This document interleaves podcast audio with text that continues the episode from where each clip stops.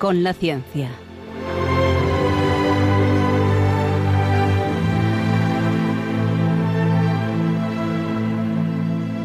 Dirigido por Javier Ángel Ramírez.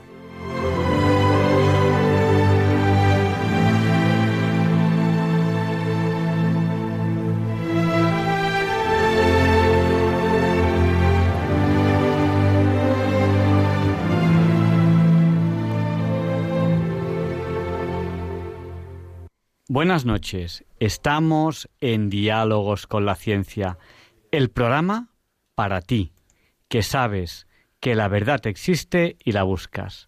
En Radio María, gracias a Dios, todos los viernes en sus dos primeras horas. Transmitimos para todo aquel que quiera escucharnos. Hoy tenemos un programa muy especial. Hoy entrevistaremos a un almirante y con él hablaremos de un marinero español. Un marinero español que quedó, bueno, no hablaremos solamente de él, hablaremos de toda la expedición que quedó al frente de una expedición que dio la primera vuelta al globo terráqueo. Sí, saben ustedes bien, hoy hablaremos de Juan Sebastián Elcano. ¿Cómo se escribe el cano? Me han preguntado ya algunos a través del WhatsApp. ¿Cómo? ¿Cómo? ¿Cómo? Pues yo creo que se puede escribir o junto o separado, porque hay gente que lo escribe junto y hay gente que lo escribe separado. Yo creo que las dos son correctas. Supongo que sería de una manera solo, pero ahora, hoy en día, se escribe de las dos. Nos ha saludado por el WhatsApp a Arturo de Valencia y muchas otras personas, pero Arturo nos ha pedido que le saludemos. ¿Qué han hecho? Pues nos han escrito al WhatsApp del programa, que es el del 8. ¿Y 8 por 8 es? 64. Pues nos ha escrito Arturo de Valencia al 64 9 71, que también es 8. Así que si ustedes quieren, en cualquier momento del programa, nos pueden escribir a este WhatsApp, el del 8, 8 por 8, 64. Por tanto, el WhatsApp es el 64 9 71, que también es 8. Y bueno, les tenemos que contar muchas cosas sobre, sobre el cano, pero antes les diremos que muchos de ustedes nos están escuchando a través de la frecuencia modulada. Otras personas nos escuchan a través de la TDT, la televisión digital terrestre, donde pueden escucharnos en calidad digital. Estas dos formas, la FM y la TDT, en España. Pero, ¿y si no estamos en España? O no encontramos la frecuencia. ¿Eh? O ¿Eh? Entonces, ¿qué hacemos? ¿Eh? ¿Qué hacemos? ¿Qué hacemos entonces? Luis, ¿qué hacemos? ¿Qué hacemos? Entonces alarma, alarma. recurrimos, recurrimos a nuestro teléfono, que es lo más chulo del mundo, poder escuchar Radio María en el teléfono. Claro, porque tienen la app, la aplicación, que la pueden instalar en el teléfono o la pueden instalar en una tableta o en un ordenador de Radio María. Nos saludan desde Las Arenas, desde Vizcaya. Bueno, pues Juan Sebastián Elcano no nació muy lejos, nació en Guipúzcoa. Luego hablaremos un poco de, de, ello. Eh, nos están escribiendo al WhatsApp. Eh, y, bueno, y nos puede a través del app o también a través de internet en www.radiomaria.es. Quédense con nosotros porque no van a encontrar un programa más variado en el dial. Y hoy, con la entrevista al almirante, no van a encontrar un programa, y hoy podemos presumir de ello, de más calidad que este. Y hoy van de entrada a enterarse de algo, de algo que es muy curioso porque Javier Ángel les ha dicho, hombre, el cano se puede escribir Juan Sebastián el Cano, el cano o el cano todo junto. Y es que no hay que obsesionarse demasiado con las cuestiones ortográficas, sobre todo cuando se refieren a acontecimientos del pasado, por la sencilla razón de que la ortografía no estaba tan fija como ahora, no había reglas que fueran. Quiero darles un detalle. Ustedes saben que Cervantes escribe con V. Ustedes toda la vida han escrito Cervantes con V. Ustedes si ven que un niño escribe Cervantes con B, le meten un cate. Bueno, pues Cervantes, Cervantes, Miguel de Cervantes, firmaba con B. Todas las firmas de Cervantes son con B. ¿Y eso qué demuestra? Pues que no hay que obsesionarse con las cosas que son poco importantes como la ortografía y en cambio hay que aprender la esencia, la esencia de las cosas. Eso decimos todos los que no tenemos buena ortografía. Si nos escriben al WhatsApp, no nos envíen audios, porque no podemos escucharlos, porque si no, ahora mismo ustedes estarían escuchando los audios que nos están enviando.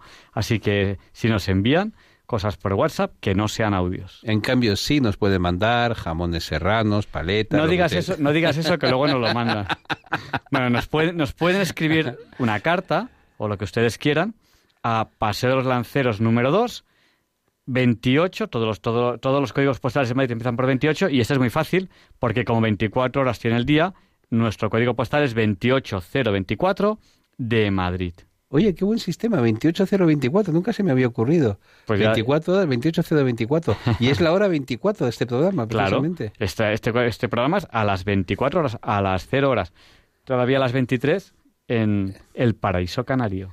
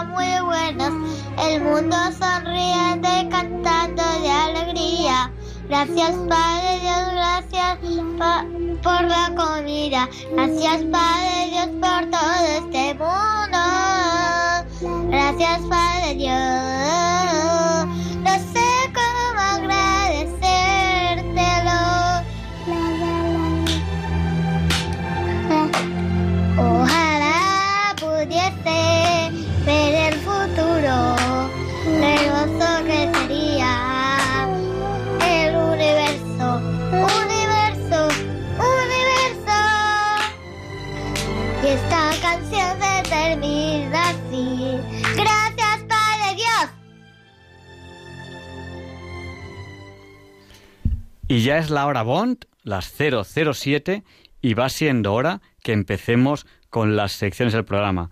Nos saludan desde Galapagar, nos saluda también Marcos desde Cercedilla y también nos saluda Raquel en el WhatsApp de Diálogos con la Ciencia, el 64 Y bueno, les hemos dicho que hoy entrevistaremos a un almirante y con él íbamos a hablar de Juan Sebastián Elcano, que nació en Guipúzcoa y que comenzó esta aventura junto con Fernando de Magallanes. Siguieron la ruta a las Molucas para poder llegar a ellas sin pasar por dominios portugueses. Eso ocurrió en el año 1519. Salieron de Sevilla el 10 de agosto y tal día como hoy, 20 de septiembre de hace 500 años, dejaron tierras peninsulares, soltaron amarras y no volvieron a tocar tierra peninsular hasta haber culminado la vuelta al mundo. Les contaremos cosas curiosas esta, de esta expedición. Soltaron amarras en Sanlúcar de Barrameda y Juan Sebastián Elcano fue el capitán de la expedición tras el fallecimiento de Fernando de Magallanes en la nave Victoria y volvió a Sanlúcar de Barrameda el 6 de septiembre de 1522, tres años dando esa vuelta al mundo. Fernando de Magallanes falleció en otra expedición en el año 1526. Bueno, Vamos allá con el programa. En realidad falleció en esa misma expedición.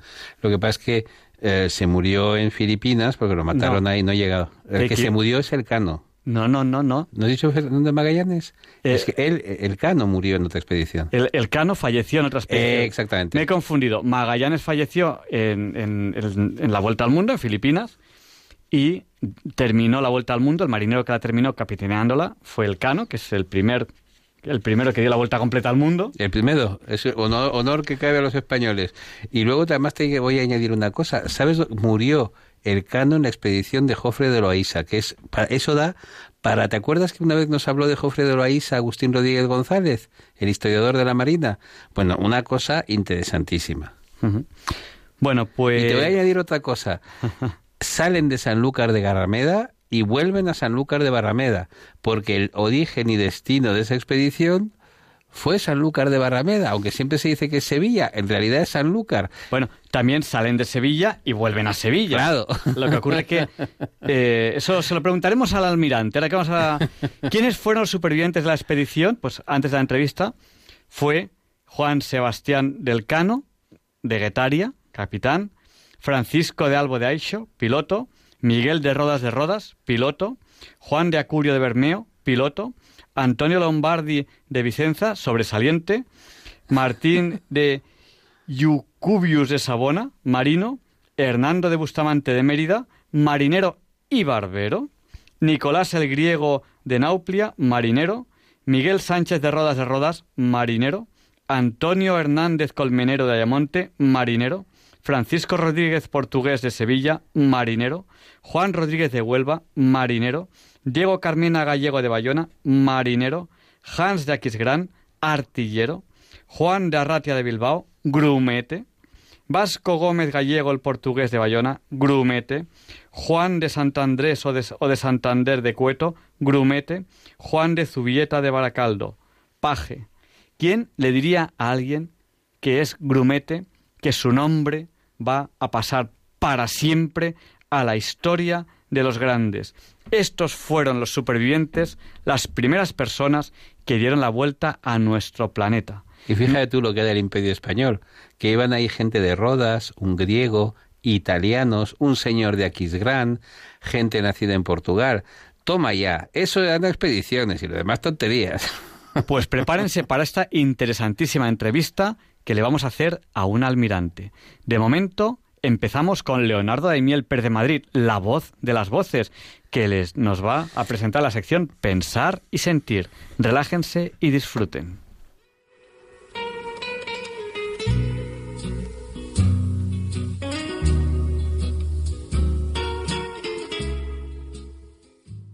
Buenas noches, queridos oyentes de Radio María.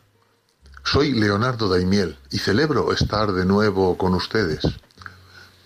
El autor del texto que les voy a leer hoy en Pensar y Sentir es Ignacio Sánchez Cámara, de cuyo extenso currículum solo voy a destacar que es catedrático de Filosofía del Derecho y autor de numerosos libros y ensayos, además de colaborador habitual en varios medios de comunicación, tanto escritos como de radio y televisión.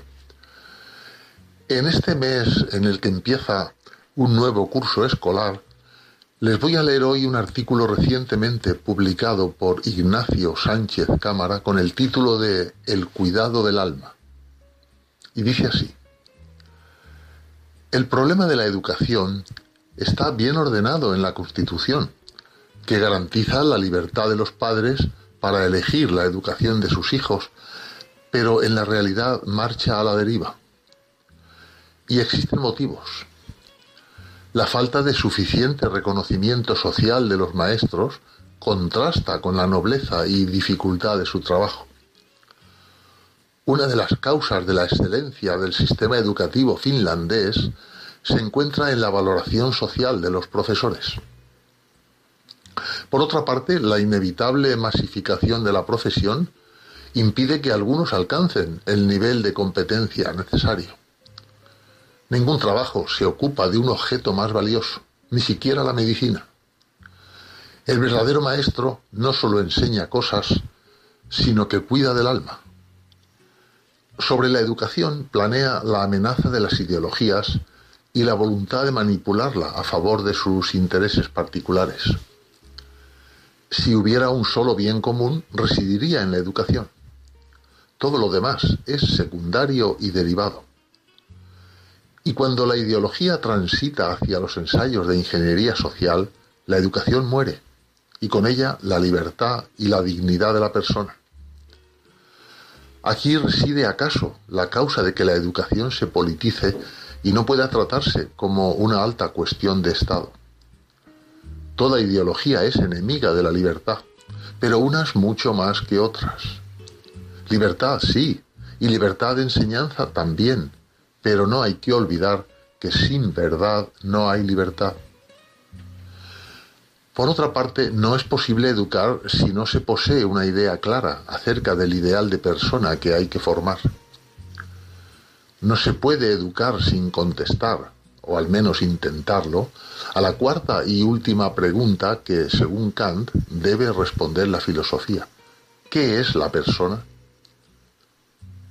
Educar es conducir, pero no tiene sentido conducir si no sabemos a dónde vamos. Conducir no significa llevar al niño como se monta a un caballo o se guía un automóvil. George Steiner dice que el verdadero maestro abre la ventana pero no describe el paisaje. Por lo tanto, se trata de una tarea imposible sin una concepción de la persona, en definitiva, sin una filosofía. Si no hay verdad, no hay educación. Además, como nos recuerda Ortega y Gasset, toda pedagogía adolece de un irremediable anacronismo, lo que acentúa su dificultad.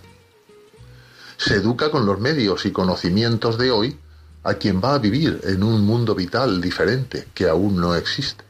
En el fondo se trata de la vieja idea del viejo Platón. Como afirma el filósofo polaco Jan Patoka, Europa no es otra cosa que el platónico cuidado del alma, pura pedagogía. De ahí surgen las dos grandes escuelas pedagógicas, la socrática y la sofista. La primera busca el cuidado del alma y el bien del discípulo. La segunda busca el comercio de los bienes del alma y el interés del falso maestro toda educación ideológica es necesariamente sofística. La tarea deviene casi utópica en un tiempo como el nuestro que parece decantarse por la abolición de la persona, por la negación de la condición personal del hombre. ¿Cómo se va a educar a alguien si no hay alguien, sino algo? Las cosas no se educan, se utilizan. Tampoco es posible la educación cuando no existe o se niegan y no reconocen las minorías ejemplares. El Estado debe ser democrático. La escuela no puede serlo. Es necesariamente aristocrática. Un profesor y varios alumnos en perfecta desigualdad. No hay educación si desaparecen la sal de la tierra y la luz del mundo. Además es muy difícil una solución legal porque no se trata de un problema meramente jurídico. Es una cuestión demasiado importante para que la pueda solucionar el derecho. Este se apoya en la opinión pública, en las ideas vigentes, mientras que la educación forma la opinión pública y por ello no se apoya en ella. De ahí que la verdadera política fuera para Platón pedagogía social. Cita a Juan Ramón Jiménez en un maravilloso prólogo a una edición infantil de su magnífico libro Platero, en la que no cambió ni una coma del texto, y yo cito al poeta alemán Novalis con esta frase. Donde hay niños existe una edad de oro. Esa edad de oro es la que en buena parte ponemos en manos de la escuela. Depositamos nada menos que el oro más valioso, Todavía quedan, espero que no sean pocos, maestros que piensan que su tarea no es solo instruir, sino educar. Y educar no es solo enseñar valores constitucionales y reglas de urbanidad, sino sobre todo cuidar del alma. Pero ¿quién habla hoy del alma? ¿Acaso se nos ha escapado entre las rendijas de la jerga pedagógica? Así como al político habría que preguntarle qué idea tiene acerca de lo que hay que hacer con una nación desde el Estado, Al maestro cabría interrogarle acerca del tipo de persona que quiere formar. Si no acierta a responder, no es un verdadero maestro, sino, si acaso, un técnico de la pedagogía. Debemos exigir la libertad de enseñanza, pero no solo. También debemos, entre otras cosas, recordar con John Stuart Mill que la función de los gobiernos en la educación se limita a garantizar el ejercicio del derecho a la educación, pero no a impartirla, ni mucho menos a decidir su contenido científico, religioso, filosófico o moral. Los parlamentos expenden leyes, pero no verdades. Si se educa a la persona, la formación del ciudadano va de suyo. Educar para la ideología no es educar, es manipular y oprimir. Nos agobia la crisis, pero nos quedamos en la superficie, en sus manifestaciones más ruidosas que suelen proceder de la política. Pero ninguna crisis importante suele ser política. Es necesario mirar en lo hondo. Quizás sabemos lo que nos pasa, pero ignoramos por qué nos pasa. Tal vez la solución no se encuentre en los pactos postelectorales, sino en los cuartitos y en los parques donde juegan los niños. Al menos deberíamos defender esa edad de oro donde habita la felicidad y germina el futuro.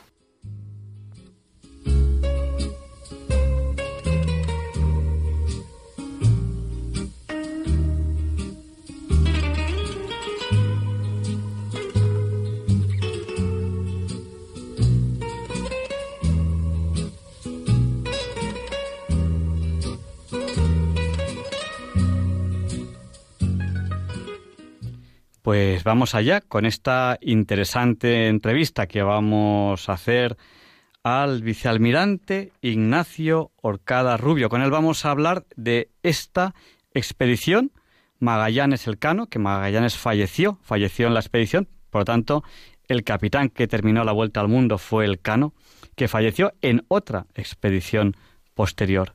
Vamos allá.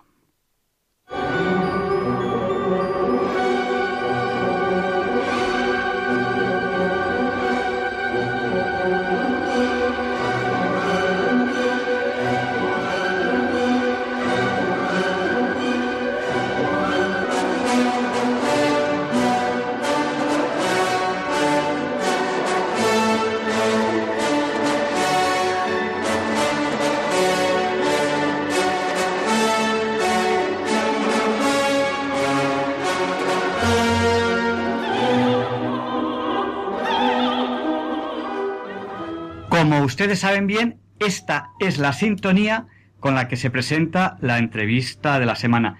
Y hoy tenemos un invitado eh, muy especial. Eh, para nosotros es un auténtico honor tener aquí a un vicealmirante. Hoy está aquí el vicealmirante Ignacio Orcada Rubio, con el cual vamos a hablar de una gesta muy importante en, el mundo naval español, que es la primera vuelta al mundo, hecha por españoles.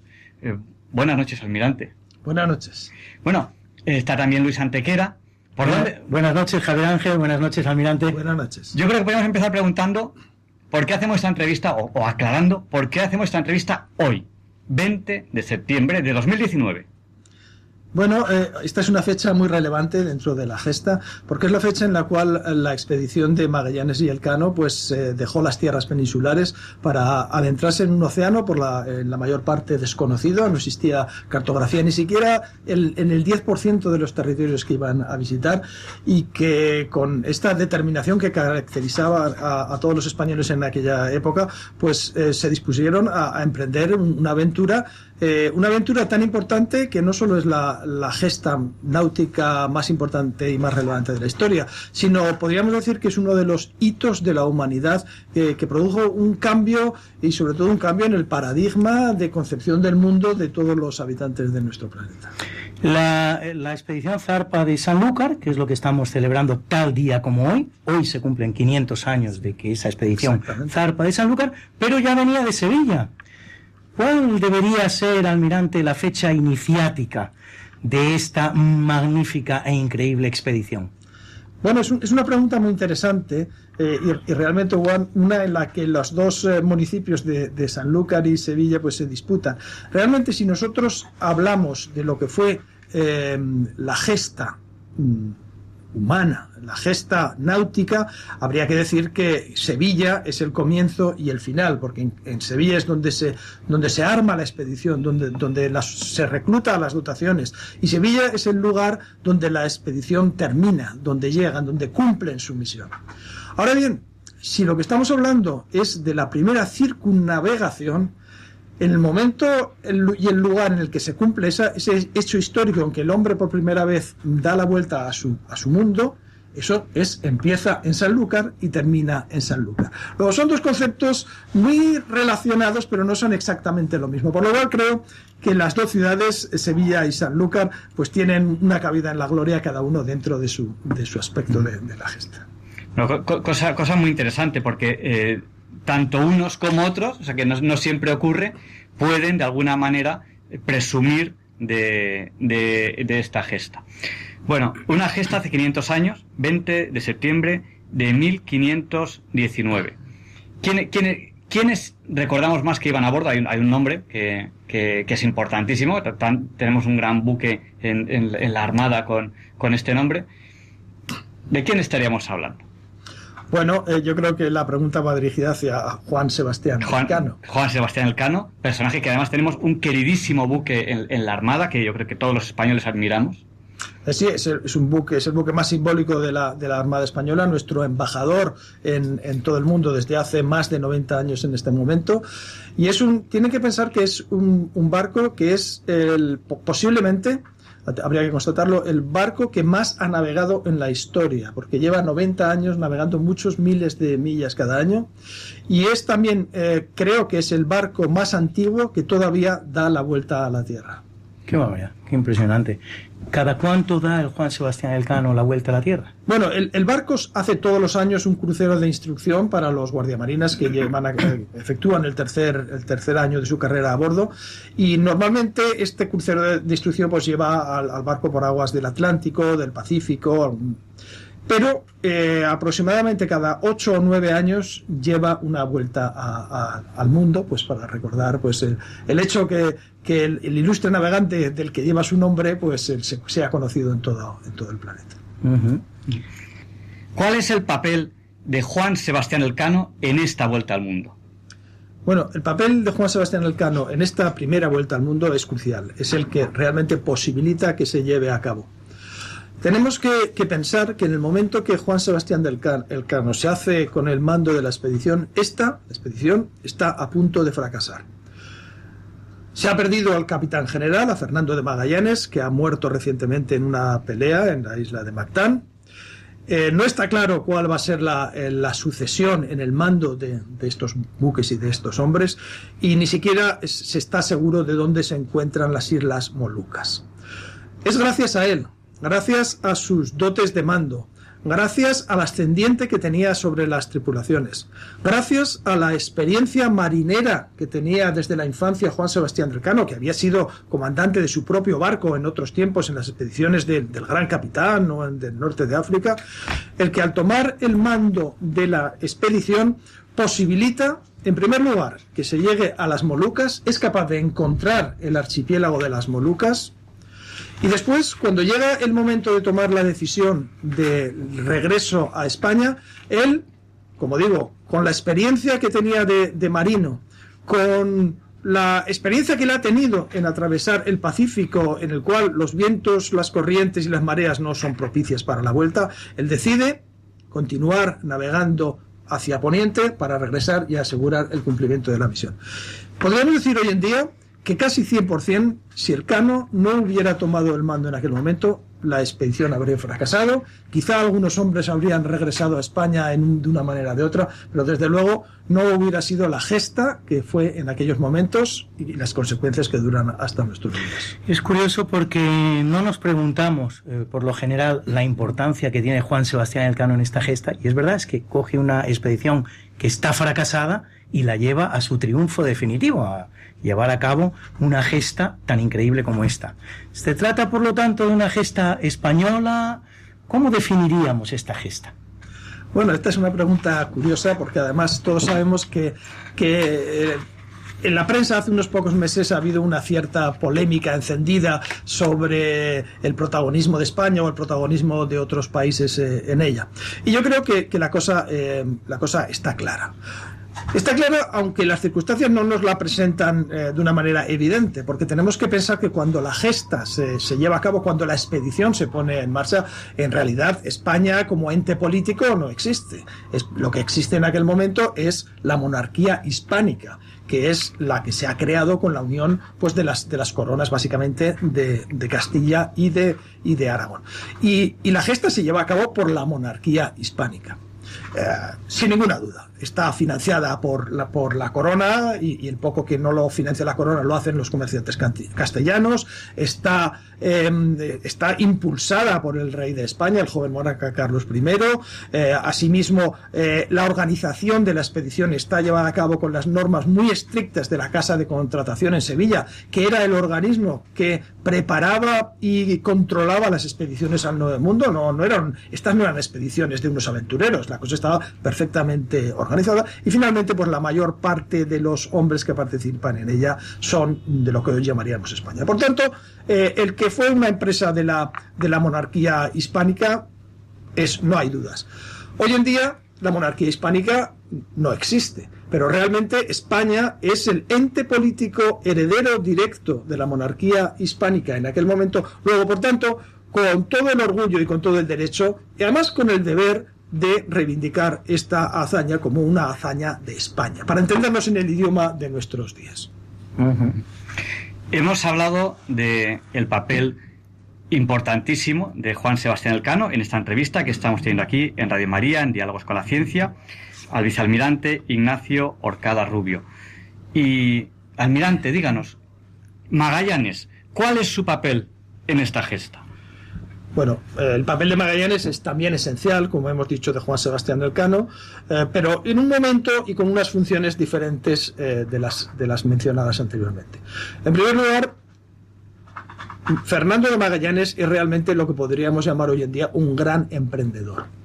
Es una persona con unas capacidades de liderazgo, con unas capacidades de transmitir un mensaje y hacerlo comprensible a quien quiere convencer, con unas capacidades organizativas también muy, muy importantes, muy altas, ya que él eh, fue capaz de montar una expedición, eh, posiblemente la que estuvo mejor organizada de todas las de la época del descubrimiento, una expedición que es capaz de llegar hasta el otro lado del mundo y más allá, y dar la vuelta al mundo completamente.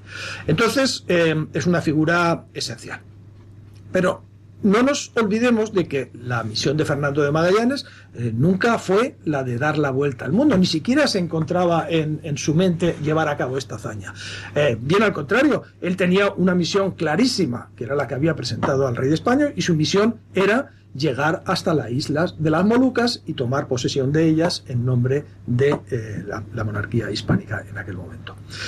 Él nunca tuvo en su mente este, como este hecho de dar la vuelta al mundo. Luego, su mérito está, en primer lugar, en ser capaz de concebir una idea, desarrollarla, presentarla y hacerla tan convincente que el, rey de España la lleve a, se decida a tomarla y llevarla adelante. Segundo, demandar una expedición en circunstancias dificilísimas, ejerciendo un liderazgo duro, efectivamente, y algunas veces incluso podríamos llamarlo hasta cruel, sobre todo si lo miramos con los ojos del siglo XXI, pero un liderazgo imprescindible para llevar a cabo una gesta como la que se llevó al final.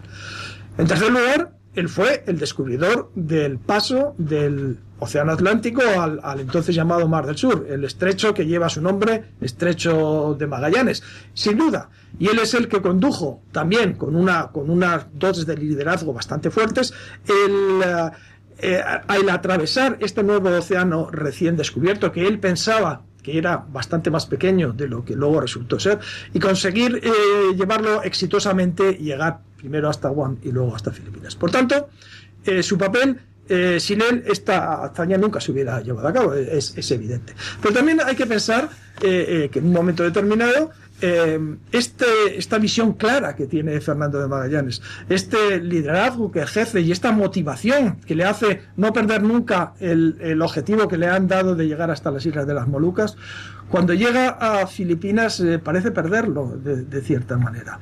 Parece perderlo porque en lugar de comprobar que son estas no son las islas que le han mandado ir a tomar posesión. Eh, él lo sabe perfectamente, pero en lugar de continuar con su expedición, pues se dedica a llevar tareas para las cuales no estaba autorizado, eh, tales como pueden ser las, tareas de evangelización o como son las de participar en las guerrillas locales, que son las que al final le llevaron pues a fallecer. Hasta hoy en día hay debates muy interesantes eh, entre los historiadores en ¿A qué se debe este cambio en la motivación de, de, Fernando de Magallanes al llegar a las Filipinas? Eh, puede haber varias, puede haber varias y, puede ser un motivo de investigación bastante interesante para este periodo del, quinto centenario, pues tratar por lo menos de plantear eh, hipótesis eh, más o menos bien documentadas y fundamentadas.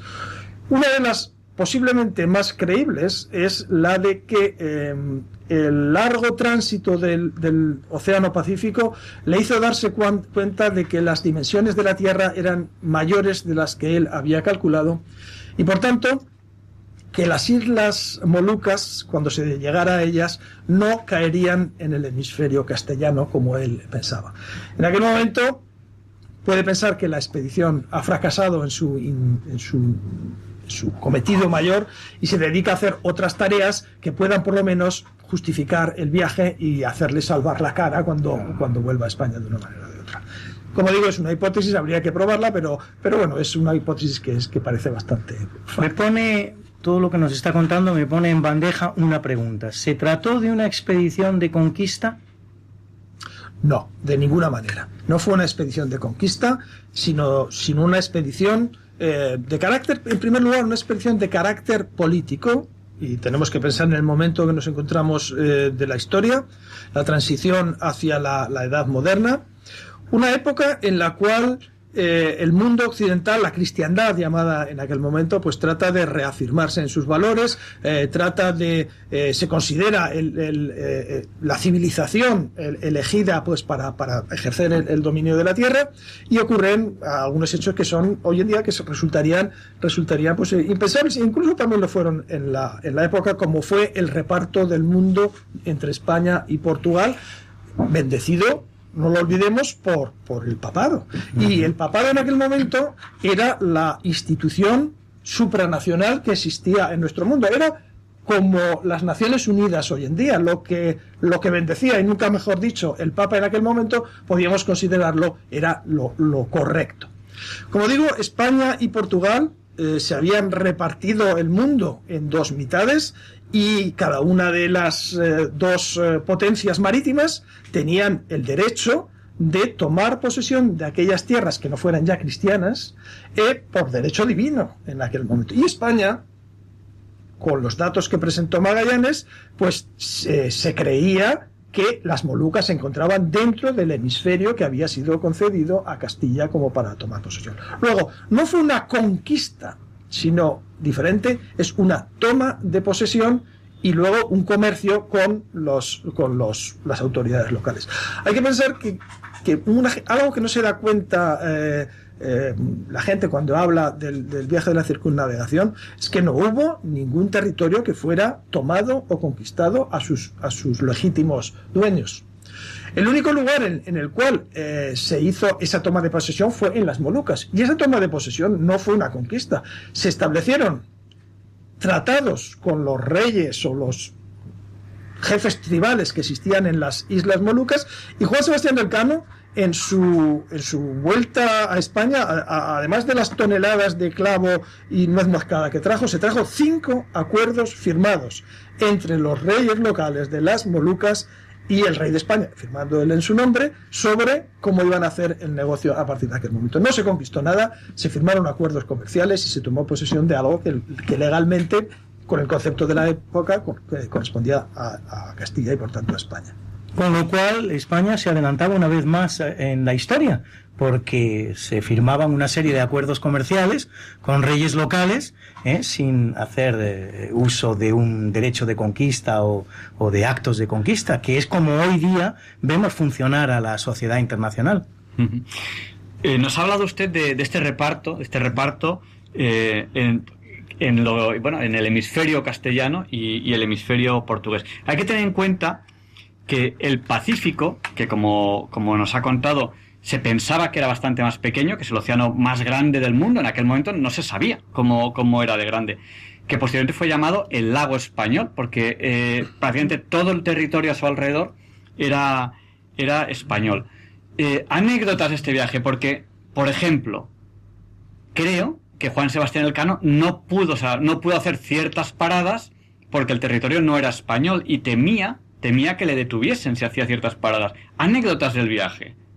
Bueno, eh, efectivamente, eh, Juan Sebastián del Cano, cuando ya está al mando, él ya está, está finalizando la parte pacífica de la expedición y él es el que vuelve por el Océano Índico y desde luego eh, conocedor de que como intente seguir la ruta de los portugueses eh, pues sería muy posiblemente apresado, eh, pues, eh, y la ruta de los portugueses, permítame explicarle, es la ruta costera. Los portugueses viajaban hasta, hasta la India y más allá, siguiendo la costa de África y después siguiendo la costa de Asia hasta llegar a sus, a sus, a sus objetivos. Juan Sebastián Elcano decide tratar algo absolutamente diferente y decide irse por la ruta del sur del Océano Índico para situarse, una ruta inexplorada, nadie la había hecho hasta entonces, pero eso lo ponía pues, pues los ponía más a salvo de, poder ser avistado o incluso eh, capturado por las, por las fuerzas portuguesas. Me pregunta sobre anécdotas. Bueno, anécdotas eh, existen muchas eh, del viaje completo. quizá la más llamativa que incluso se ha utilizado por Julio Verne en, en, una novela suya, la de la Vuelta al Mundo en 80 días, es la de la sorpresa que causó en, todas las tripulaciones cuando llegaron a la isla de Cabo Verde y, se encontraron que había una fecha de diferencia entre la que llevaban ellos a bordo y la que existía en tierra. Eh, eh, sorprendió completamente porque ellos sabían que no podían estar equivocados, habían llevado los diarios de navegación con la precisión que requieren, pero seguía habiendo una diferencia de una fecha. Y ese es el momento en que se constata, pero no se sabe todavía por qué, que navegando hacia el oeste y si se da la vuelta a la Tierra, se gana una fecha.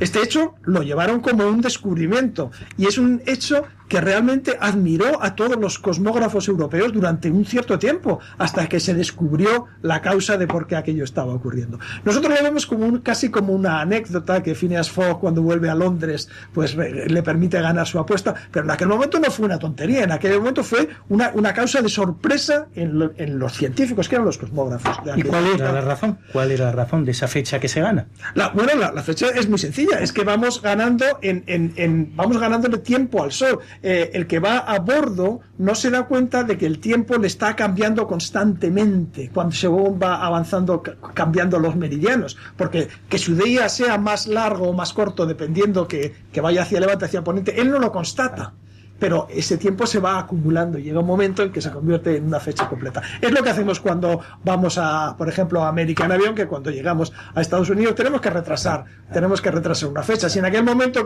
tomáramos otro avión y nos fuéramos hasta Asia, tendríamos que retrasar 10 o 12 horas y, y al final de pronto pues estaríamos ganando. Es curioso porque estas cosas que hoy nos parecen tan obvias y tan entendibles por cualquier persona, entonces no lo eran. Y efectivamente fueron causa de enigma para aquellos contemporáneos tanto tiempo.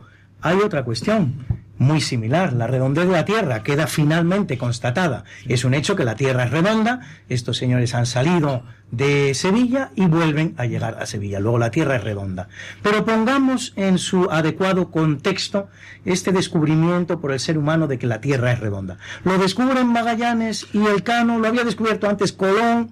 ¿Cómo está este tema? No, no. el hecho de la esfericidad, yo creo que es llamarlo mejor que redondez, esfericidad de la Tierra.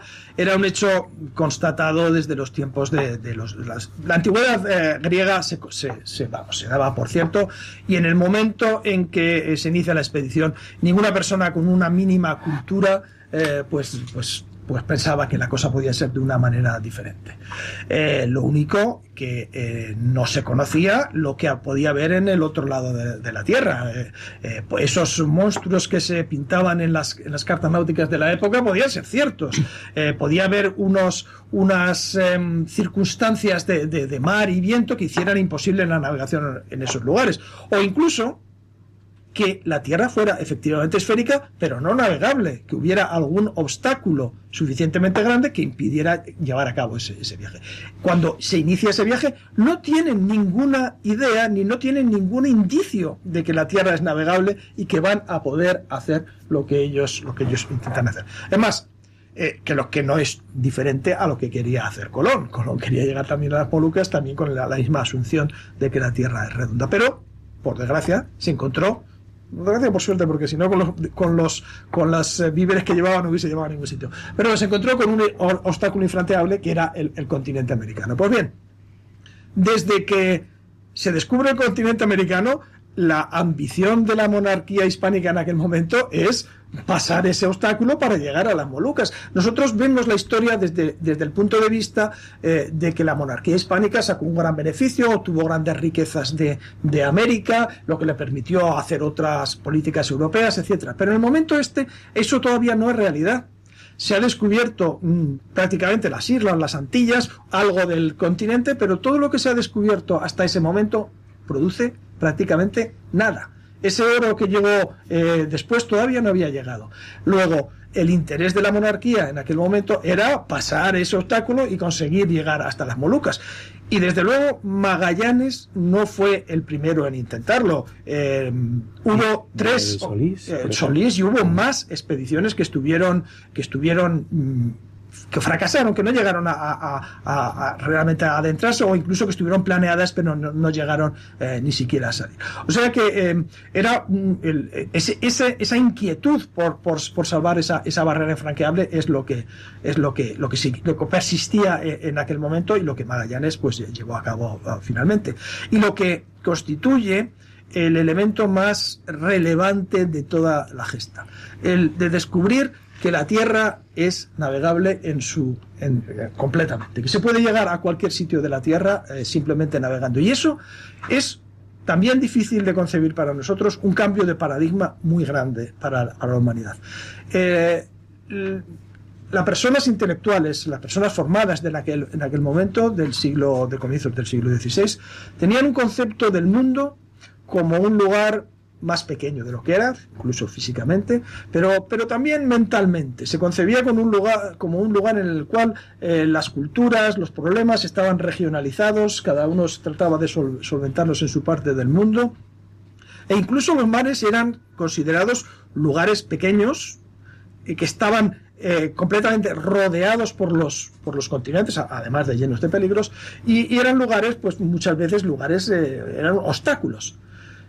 Con la vuelta al mundo se descubre que esto no es así, que el planeta es muchísimo más grande, que lo que predomina en nuestro planeta no es la Tierra, sino el mar, que ese mar baña todos los continentes y, el, y lo que es más importante de todos, que constituye un medio que es libre y gratuito para poner en comunicación todo el mundo, las culturas, el comercio, la fuerza, la potencia.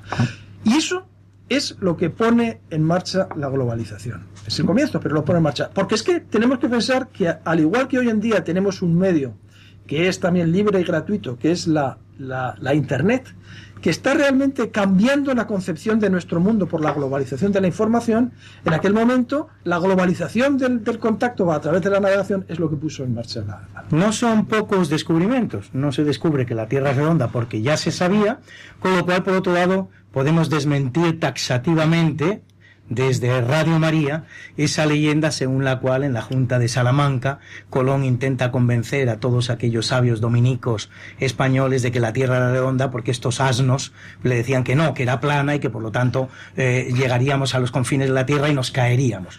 Eso es un auténtico disparate que tiene mucho alcance, hasta tal punto que la película que se hizo en su momento sobre Cristóbal Colón en 1992 empieza con esa reflexión, empieza con Colón reflexionando por qué nadie le quiere creer que la Tierra es redonda, que él está segura de ello, pero, en fin, aquellos.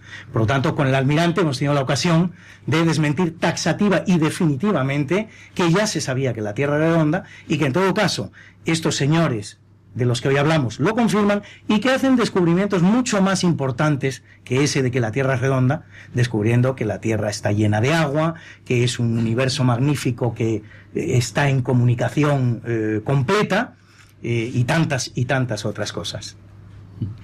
Estamos en Diálogos con la Ciencia en Radio María. Hoy es 20 de septiembre de 2019 y estamos entrevistando al vicealmirante Ignacio Orcada Rubio. Con él estamos hablando de la vuelta al mundo. Quinto centenario, justo hoy, tal día como hoy, salen de San Lucas. Y díganos, ¿qué celebraciones va a haber? Porque esto es algo histórico. ¿Qué se va a hacer? Bueno, eh, en primer lugar, me gustaría decir que eh, desde el momento que, se constituyó la Comisión Nacional para la, conmemoración de este quinto eh, centenario, eh, se ha buscado dar un contenido a esta conmemoración eh, que sea más sólido y duradero que simplemente meras conmemoraciones, que sean fuegos artificiales que dan una luz instantánea, pero cuando se apagan seguimos en la misma oscuridad. Eh, por supuesto, hay una serie de, actividades conmemorativas de los momentos claves de la expedición, como ocurrió hace unos días en, Sevilla, que se, se, llevó a cabo, pues, pues ese, el hecho de que partían de Sevilla se conmemoró con una serie de actos, y eh, dentro de unas horas conmemoraremos también lo que el momento que la expedición dejó las, las aguas, eh, las aguas Pero como digo, se ha buscado eh, tener un contenido que nos, que nos produzca ah, un ese, ese legado que después se recuerde en, el futuro como el legado que dejamos en el, en el quinto centenario. Por eso eh, no verán ustedes, como digo, grandes, grandes manifestaciones o grandes festejos, sino eh, se están buscando actividades académicas como podría ser, por ejemplo, la recientemente establecida Cátedra Internacional Juan Sebastián del Cano, que ha sido establecida entre el Instituto de Historia y Cultura Naval de la Armada y la Universidad San Pablo CEU, para eh, eh, abierta a todos aquellos eh, países que son protagonistas del,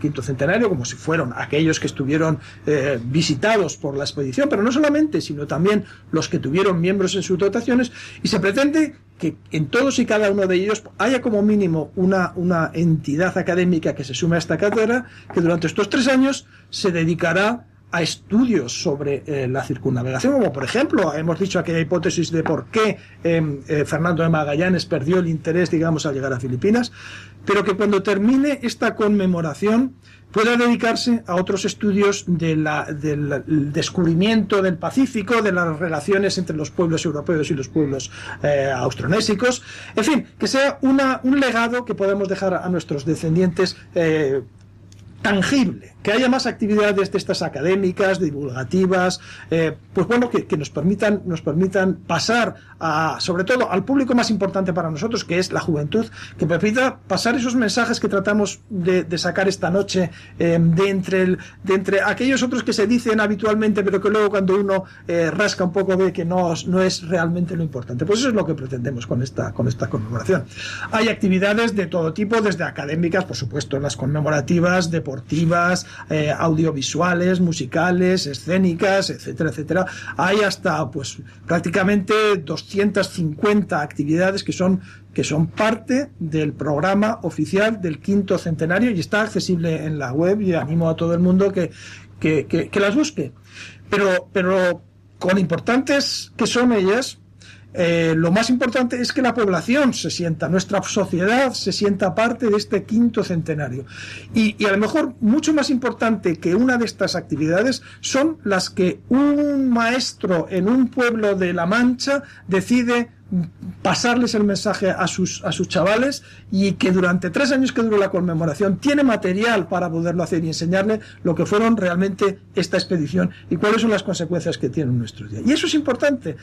y son una suma de pequeñas actividades, pero por gente altamente motivada, es mucho más relevante que grandes celebraciones con fuegos artificiales y bandas de música. Hemos hallado colaboración y interés, inquietud en países de nuestro entorno que pudieran estar vinculados a esta gesta, países hispanoamericanos, eh, la misma Portugal, etcétera, etcétera.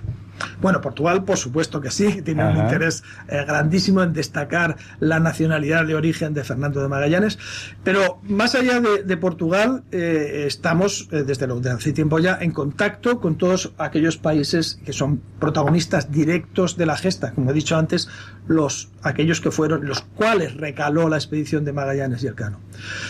Y esto es muy importante porque esta conmemoración es una conmemoración diferente a otras que están teniendo lugar en España o que han tenido en el pasado. Y por poner un ejemplo, simplemente estos días estamos, estamos conmemorando los 200 años del Museo del Prado, hace poco ha sido los 800 años de la Universidad de Salamanca. Pues bueno, la, la diferencia primera que salta a los ojos es que estas celebraciones son celebraciones esencialmente nacionales y los los actos más importantes tienen lugar en el territorio nacional.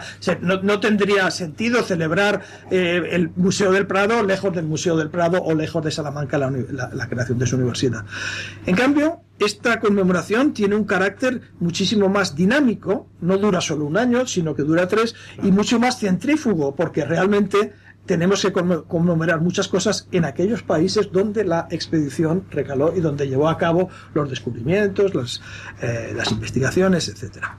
Eso nos exige pues tener una, un contacto y una coordinación con los, con los países protagonistas muy estrecho, liderada por el Ministerio de Asuntos Exteriores, por supuesto, pero mm, tenemos que, eh, en primer lugar, tener en cuenta las sensibilidades de cada uno de estos países. No podemos conmemorar en, un país determinado más de lo que ellos quieran conmemorar. Por eso la labor de, llegar al punto de entendimiento en qué vamos a conmemorar, cómo lo vamos a conmemorar, es muy importante. Eh, esa labor que exige un trabajo constante de nuestras delegaciones diplomáticas, primero, para saber qué es lo que ellos querían hacer eh, después sumarnos a lo que ellos mm, ya nos convenga, donde esos países no tengan un interés determinado, digamos el país X no quiera hacer muchos actos, por ejemplo, académicos, tratarlos de convencer de la importancia de los, eh, de los, de los actos académicos y, luego en aquel momento ya sumarnos. Pero solamente cuando eh, diga pues no tenemos interés o no tenemos presupuesto o no tenemos posibilidades o ganas, es cuando España pues trataría de hacer algo de una manera más, más unilateral. Pero desde luego no estamos encontrándonos ese escenario, sino todos los países se encuentran, ya muchos de ellos cuando llegamos ya tienen organizado bastante claramente qué es lo que quieren hacer.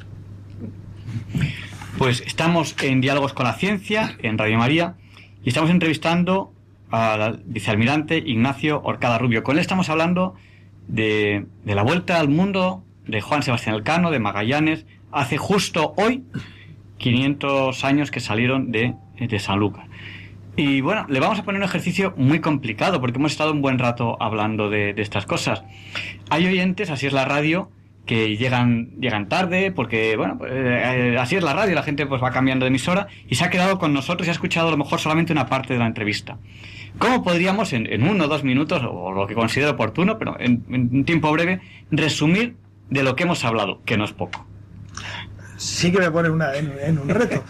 Bueno, yo creo que eh, algo que resume todo lo que hemos estado hablando es, en primer lugar, que de lo que estamos hablando es, en primer lugar, la gesta más, la gesta náutica más importante de la historia y uno de los pocos hitos que han cambiado eh, a la humanidad en su concepción del universo y del mundo eh, en el que vive. Eso ya es suficientemente importante como para, para pensar que estamos hablando de algo muy relevante.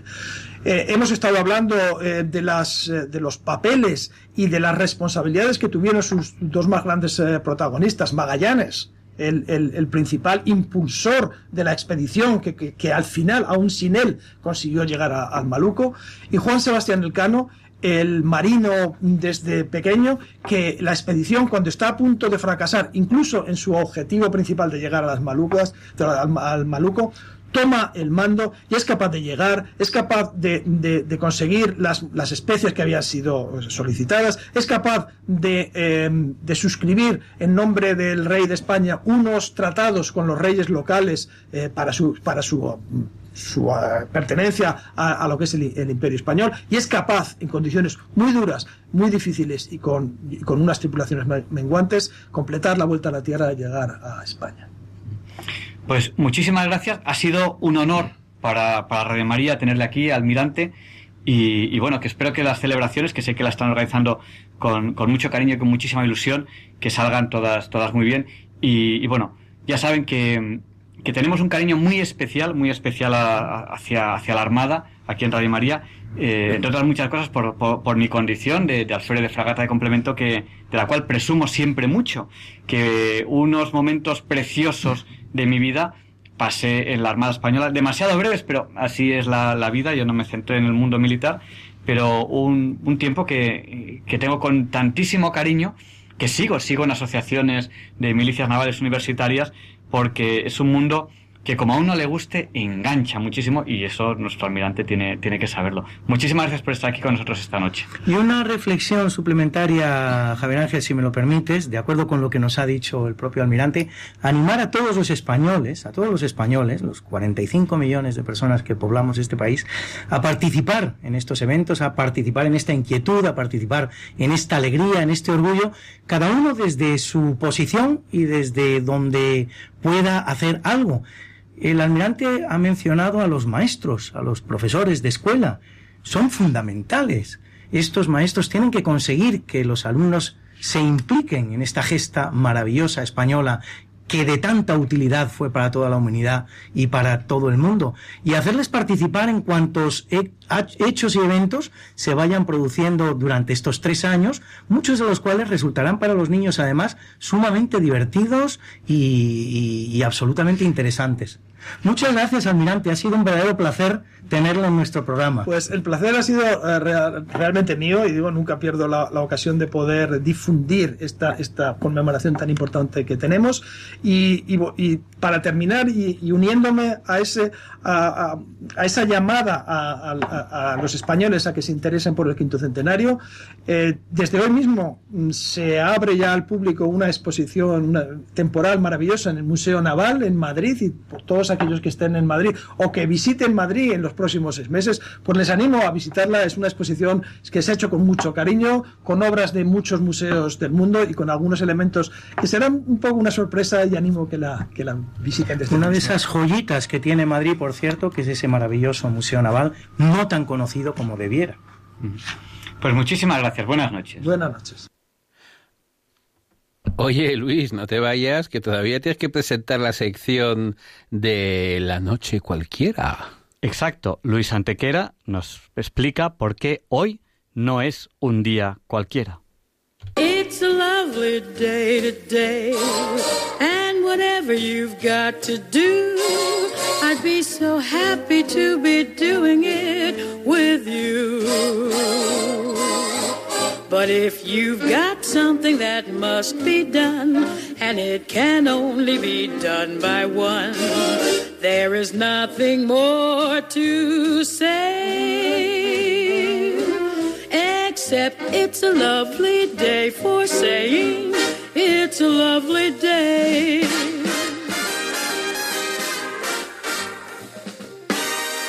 No, Javier Ángel, no, directos compañeros de Diálogos con la Ciencia, no, queridísimos oyentes de Radio María, claro que no es un día cualquiera, ningún día es un día cualquiera. Y este 20 de septiembre que nos disponemos a comenzar hoy, tampoco porque en fecha tal, pero del año 451, el ejército romano visigótico de Teodorico, Aecio y Meroveo vence al de los unos de Atila en los llamados campos cataláunicos, cercanos a Chalon-sur-Marne en Francia, conjurando la amenaza una y otorgando así una prórroga al Imperio Romano de Occidente de 25 años. Y en 622, huyendo de la Meca donde es perseguido, el profeta Mahoma llega a Medina en un viaje al que se denomina la Égira, el cual da comienzo a la era islámica, que va en estos momentos por el año 1439, para cuyo cálculo no basta solo con saber cuándo se inició la era islámica, año 622, sino también que el año musulmán es más corto que el cristiano, en una proporción aproximada de 33 años islámicos por 32 cristianos. 1187 Saladino comienza el sitio de Jerusalén, que finalizará 12 días después y pondrá fin al reino cristiano de Jerusalén, constituido en 1099. No ha llegado a durar, por lo tanto, ni un siglo.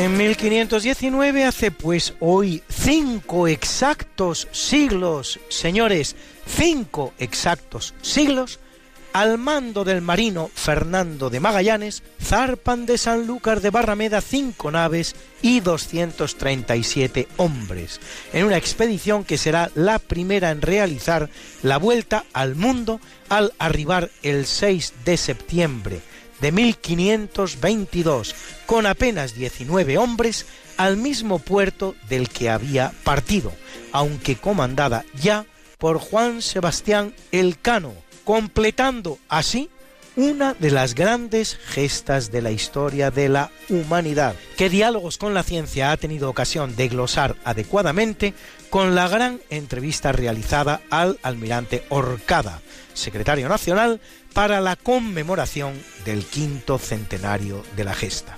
En 1575 zarpa de Nápoles rumbo a España la galera Sol, que será apresada por los corsarios argelinos. En ella dos hermanos, un tal Rodrigo y un tal Miguel, por apellido Cervantes. Miguel intentará escapar en hasta cuatro ocasiones, pero al final no conocerá la libertad hasta que en 1580 los frailes trinitarios paguen los 500 escudos en que se cifra su rescate. Un año después, a la edad de 34, escribe su primera obra, La Galatea, y en 1605 la que es la obra maestra de la literatura universal. Las aventuras del ingenioso hidalgo Don Quijote de la Mancha.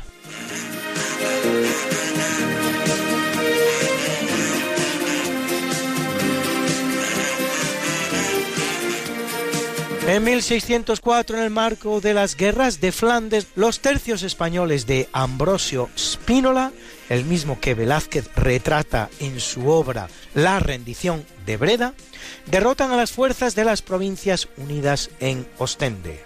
En 1854, en el marco de la guerra de Crimea, con un saldo total de 240.000 muertos, los ejércitos del Reino Unido y Francia derrotan al ruso en la batalla de Alma cerrándoles así el paso hacia los estrechos que abren la ruta a la India.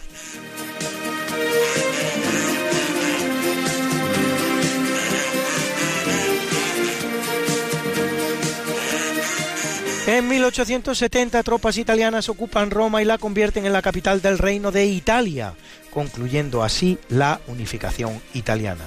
Para el papado, el hecho representa el principio de un cautiverio que solo finalizará cuando en 1929, casi 60 años después, el Papa Pío XI y Benito Mussolini firmen el llamado Pacto de Letrán, que indemniza a la Iglesia y reconoce la independencia y soberanía del Estado Vaticano. En 2005, la banda musical norteamericana Bon Jovi, que ha vendido hasta la fecha más de 130 millones de discos, se dice pronto, publica su noveno álbum de estudio, Have a Nice Day. Que tengas un bonito día.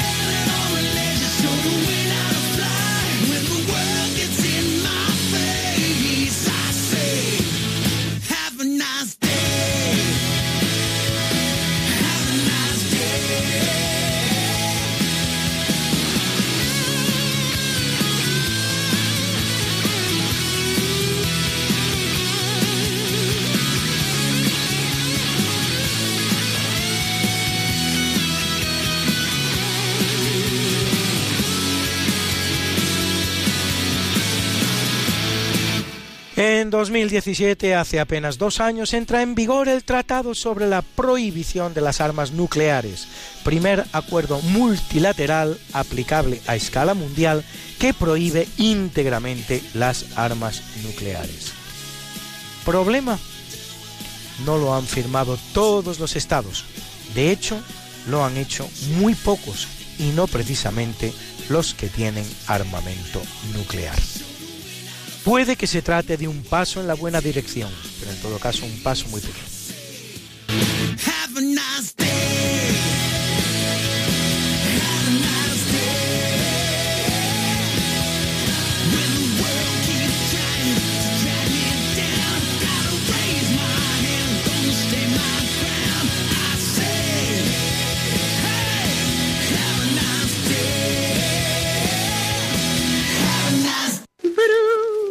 Bruna nació María y está en la cuna, nació de día, tendrá fortuna.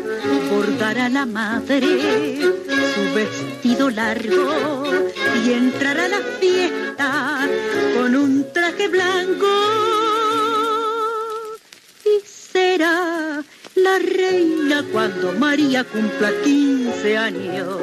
Te llamaremos Negra María, Negra María que abriste los ojos en carnaval. En el capítulo del natalicio 1486, hijo del rey Enrique VII, nace Arturo, príncipe heredero del trono inglés que casará con la princesa española Catalina de Aragón, aunque morirá a la temprana edad de 16 años y sin reinar. Por lo que la joven y bella Catalina casa con el hermano de Arturo, Enrique, más conocido como el Uxoricida, que le dará una tormentosa existencia a pesar de ser una reina muy querida, como lo fue por los ingleses. Y curiosamente, tal día como hoy, en que celebramos el quinto centenario del inicio de la primera vuelta al mundo, pero de 1778, Fabián Gottlieb von Bellingshausen, marino ruso que realiza la primera circunnavegación rusa del globo, solo que en 1819, es decir, 300 redondos años después de haberlo hecho ya los marinos españoles.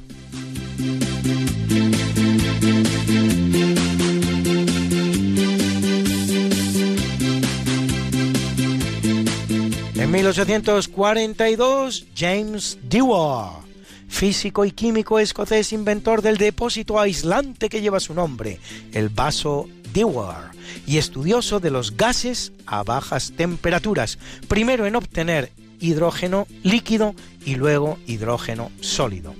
Y en 1893, Heraclio Alfaro Fournier, ingeniero y aviador español, pionero de la aeronáutica, diseñador de importantes aeroplanos, propietario de 27 patentes en Estados Unidos y Canadá.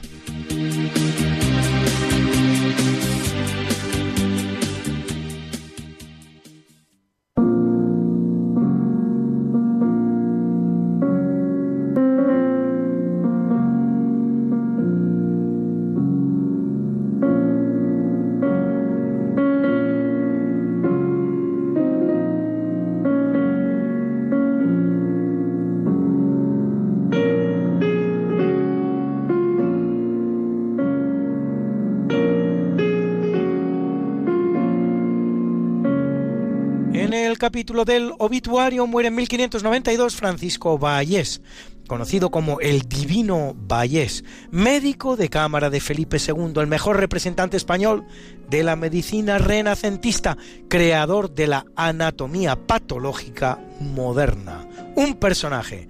Y en 1796 Juan José de Luyar, químico español que junto a su hermano Fausto aísla el wolframio por primera vez, cosa que hacen en 1783. Injustamente, el mineral va a recibir el nombre del irlandés Peter Wolf, que cuatro años antes había previsto su existencia en una muestra, aunque no lo había aislado. El wolframio será mineral muy codiciado en la Segunda Guerra Mundial y es utilizado para filamentos de lámparas, como transmisor eléctrico, para ánodos de tubos de rayos X, televisión, etcétera, etcétera, etcétera. Electrónica en general.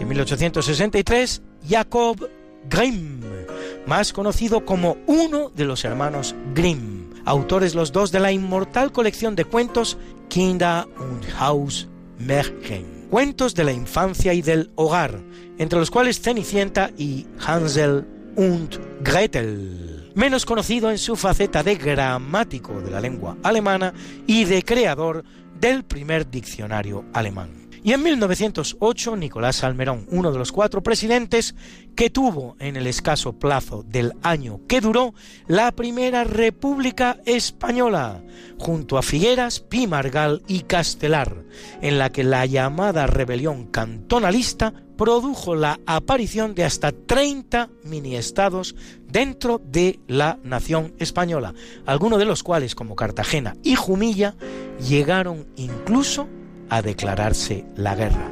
Uno más de los fracasos que la institución republicana cosecha en nuestro país.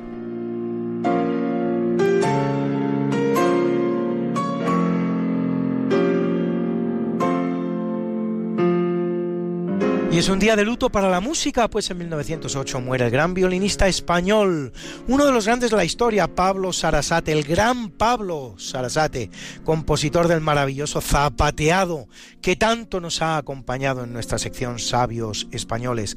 Gracias, maestro. Y en 1957 en Finlandia, el compositor sinfónico Jan Sibelius, representante del movimiento musical nacionalista finlandés. A su genio, entre otras muchas, debemos este Vals Triste Opus 44 tan apropiado para nuestro obituario que están ustedes escuchando.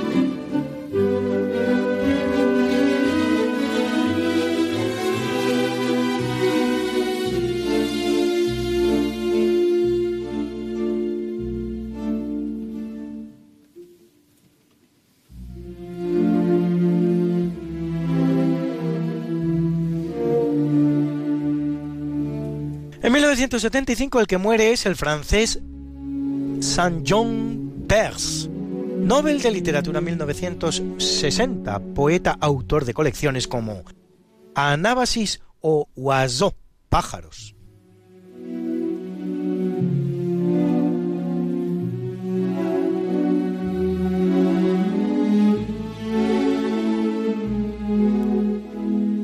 En 2005, Simón Wiesenthal, judío austríaco, uno de los más conocidos cazanazis, que localizó, por ejemplo, a Adolf Eichmann en Argentina, capturado en Argentina y juzgado y ahorcado en Israel, así como a Franz Stangl, comandante de los campos de concentración de Treblinka y Sobibor, y al alemán Josef Schwamberger, comandante del gueto de Premsil.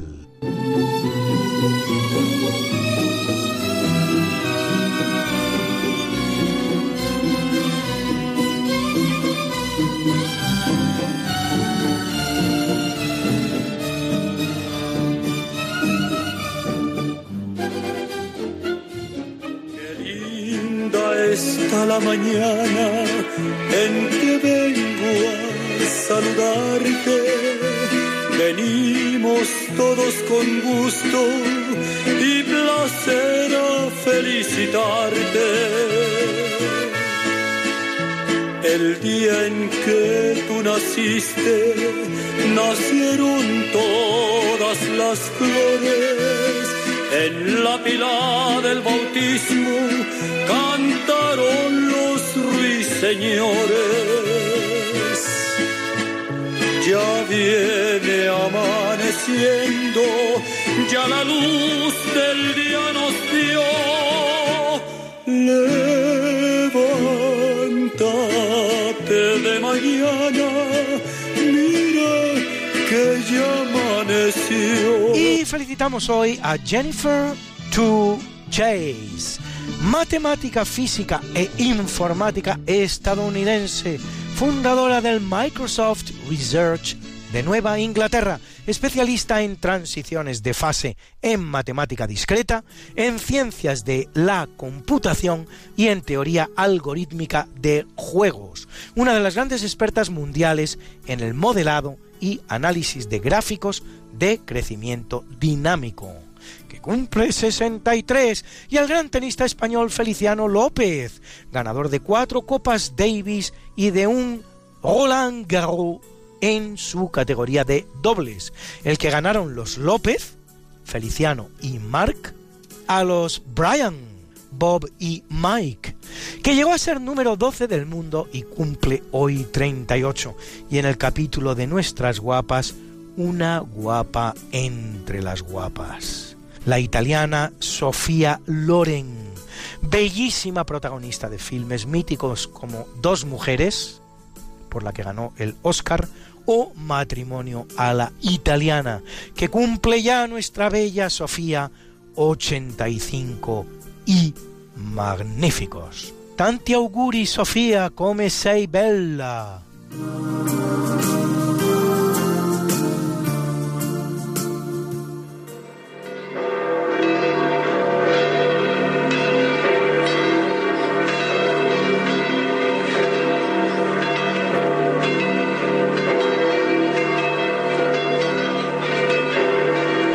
Celebra la Iglesia Católica a Miguel, Teodoro, Susana, Felipa, Sócrates, Dionisio, Eustaquio, Teopista y Agapio, mártires. Y a Andrés Kim y Pablo Chong, mártires de Corea. A Ciro, Clicerio y Filigonio, obispos. A Montano, monje. Y a Gregorio, Pedro, Demetrio e Isabel, anacoretas. Hoy es el Día Internacional del Deporte Universitario, una parte tan importante de la educación de los seres humanos. Y también de los españoles, que tantas satisfacciones nos está dando el deporte, como últimamente ese Open USA ganado por el gran Rafa Nadal o ese Mundial de baloncesto en el que ha brillado la magnífica y fantasiosa selección española. Y como yo sé que a muchos de ustedes les gustan estas efemérides, pues pueden ustedes consultarlas como siempre en el medio Religión en Libertad en la columna En Cuerpo y Alma, donde las colgamos para ustedes semana, semana, got something that must be done, and it can only be done by one. There is nothing more to say, except it's a lovely day for saying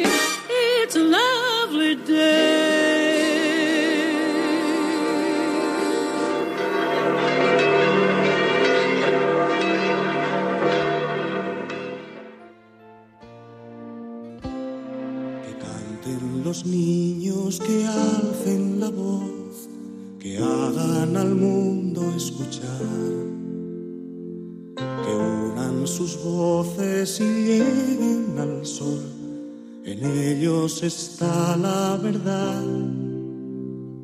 Que canten. Good evening and welcome to this session. A preguntas sencillas a conceptos complejos. In this program, dia- diálogos con la ciencia. With the key? En Radio María Spain. With the key. Bueno, buenas noches, niños. Este es un programa diferente y especial. Eh, bueno, presentaos primero vosotros. ¿Quiénes estáis aquí de mayor a menor? Balduino, Balduino, ¿cuántos años? 13. 13 años. Habla más fuerte que si no se te escucha. De mayor a menor, ¿quién es el siguiente? Yo, Ruth, y tengo 11 años. Ruth de 11 años. Teresa, y tengo 9 años. Marta, y tengo 8 años. Bueno, este es un programa especial por tres motivos. Primer motivo, ¿cuál podría ser? Por una sección especial. Porque Balduino se, se va. Se va a estudiar lejos, muy lejos de aquí, ¿no? Bueno, pues pedimos a nuestros oyentes que, que recen por él para que aprenda muchas cosas, para que sea muy buen chico. Eso, es- eso es lo más importante. Lo, que, lo, lo que, lo primero que quiero es que vuelva siendo muy buen chico. Eso es lo primero que quiero. Eh, cosas. Y, y que no te pase nada malo, por supuesto, también. Eso es muy importante. Bueno, ¿qué consejos le dais a Balduino ahora que se va? ¿Tú, Ruth, qué le dirías? Que estudie mucho y que se porte muy bien. ¿Y tú, Marta? Eh, pues que se porte muy bien. ¿Y tú, Teresa? Que pregunte las cosas antes de hacerlas. Claro. Eh, bueno, pues Balduino, mucha suerte. Vale, buen viaje. Segundo motivo por el que este programa es un programa especial es porque se acaba el verano. Eh, ¿Qué es lo que más os ha impresionado o gustado de este verano? A ver, ¿por dónde empezamos? De mayor a menor. Balduino, ¿qué es lo que más te ha gustado o impresionado de este verano? Eh, no lo sé. No lo sabe. Pues Tendría que pensarlo. empezamos bien. ¿Tú, Ruth? Yo voy a decir algo que me ha gustado. Sí. Que mm, al irme de viaje, em, estamos allí con nuestros primos segundos y un día iban a ir a dar un paseo en bici por la mañana, toda la mañana, hasta por la tarde y les pedí ir con ellos y monté un follón porque tuve que ir a pedir la bici a unos amigos, un casco también y mm, bueno, que me impresionó que me dijeran que sí porque creía que me iban a decir que no. Bueno, y a ti, Teresa, ¿qué es lo que más te ha gustado o impresionado de este verano? El barco. El barco, así en general. Sí. Cuenta, cuenta alguna anécdota del barco. El pan para mojar de los huevos. Pues eso fue de otro año. Bueno, eh, ¿y a ti, Marta? Pues estar con mis primos segundos. Bueno, eh, yo creo que hay una cosa que no habéis dicho y que en su día yo creo que os gustó mucho a todos. Ah, ¿Qué- sí, la comilona. ¿Qué comilona? La comilona que hicimos la, la familia. Al cumple de... Bueno, eh, y hay otra y es cuando fuimos a, a bucear eh, en las Islas Medas y había miles y miles y miles de, De peces, peces. alrededor de una roca. ¿Os acordáis? En esa gigante. No, en Sí. la chiquitita. En una roca muy pequeñita había miles y miles de peces y nadábamos entre ellos. ¿Os acordáis de eso? Cuando fuimos primero tú y yo luego... Claro. Fuimos tú y yo y nos dijeron los franceses, allá hay muchos peces. Fuimos ahí, allá miles de ¿Para en peces. francés o en español? En, en francés, s'il vous plaît. Dime, Marta, Yo no estuve. ¿tú no estuviste? No quisiste venir. Ah, no quisiste. dormida. Ah, vaya. Bueno, pues la, la naturaleza No, también, ¿no? O sea, ¿os acordáis el sacerdote que dijo que, un sacerdote que había, que era de Zaragoza, que estaba, estaba en Palamos, y os acordáis lo que dijo? Dice que, es, que es, es increíble cómo la gente eh, descubre muchas veces a Dios viendo la naturaleza, ¿no? O sea, la- la- las maravillas de la naturaleza, como nos llevan a, a reflexionar mucho. Bueno, y la tercera cosa es que falleció vuestro abuelo, ¿no? Entonces, eh, Pero eso no nos gustó. no nos gustó, pero sí nos gustó que tuviese lo que se llama una buena muerte. ¿Vale?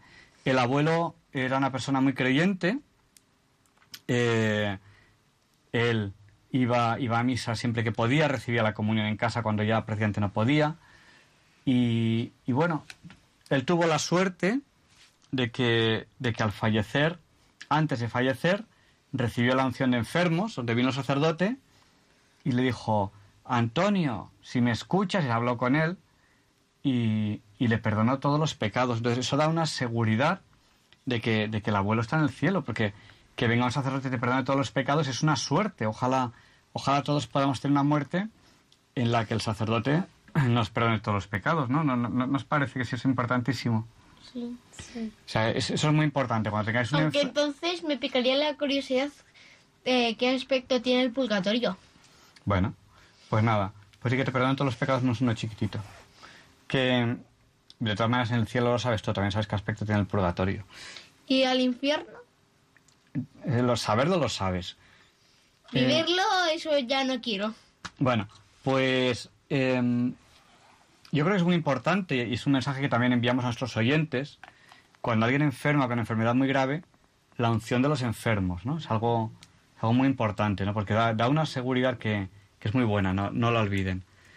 Y, y, y también, bueno, le pusimos el escapulario del Carmen. Un ¿Qué es eso? es un escapulario que, bueno, es, es ¿Pero qué es un escapulario? Empecemos por ahí. Bueno, bueno, pues el escapulario es una pieza de, un hábito religioso que es una tela con un agujero en medio para poner la cabeza. Ese es el escapulario original. Eh, es esta tela que llevan delante los monjes y detrás algunas monjas y con una pieza. Entonces, de ese escapulario hay el escapulario que normalmente llevamos nosotros, que nosotros normalmente no llevamos esa pieza. Lo que llevamos es un trocito de tela delante y un trocito de tela detrás, que normalmente tiene la imagen de la Virgen, la imagen de Jesús, con unas cintas. Eso es un escapulario de tela. Es una pieza de devoción. Eh, y eh, también hay escapularios que no son de tela, los hay metálicos, ¿no? Al fin y al cabo, es coger esa pieza que es el escapulario y darle un sentido de, de devoción. Hay, una, hay, promesas como que el escapulario eh, protege de, de ir al infierno. Dices, bueno, ¿cómo puede ser eso tan material? ¿No será una superstición?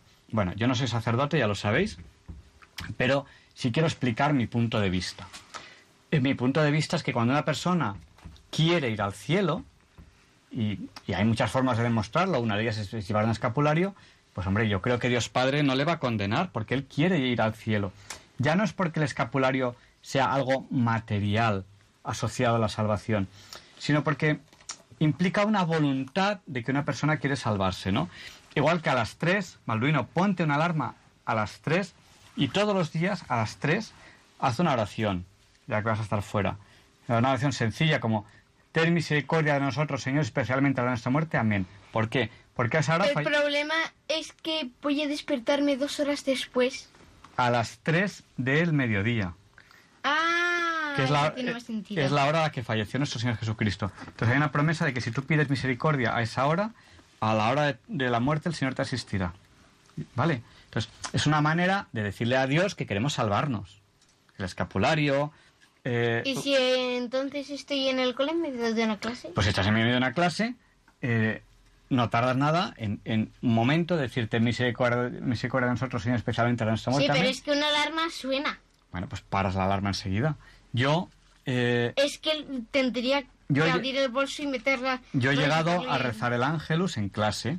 Estoy explicando algo, les pongo una imagen y en mi interior rezo el ángelus. Sí, a, ve- a pero- veces, a veces Pero el profesor no te dice nada porque eres tú.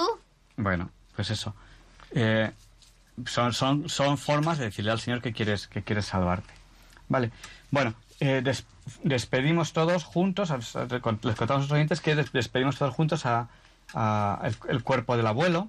Ya el alma ya había ido al cielo. Estaba el cuerpo del abuelo, le, le despedimos, ¿no? ¿Os acordáis? Le pusimos unas flores en las manos. ¿Os acordáis? Sí.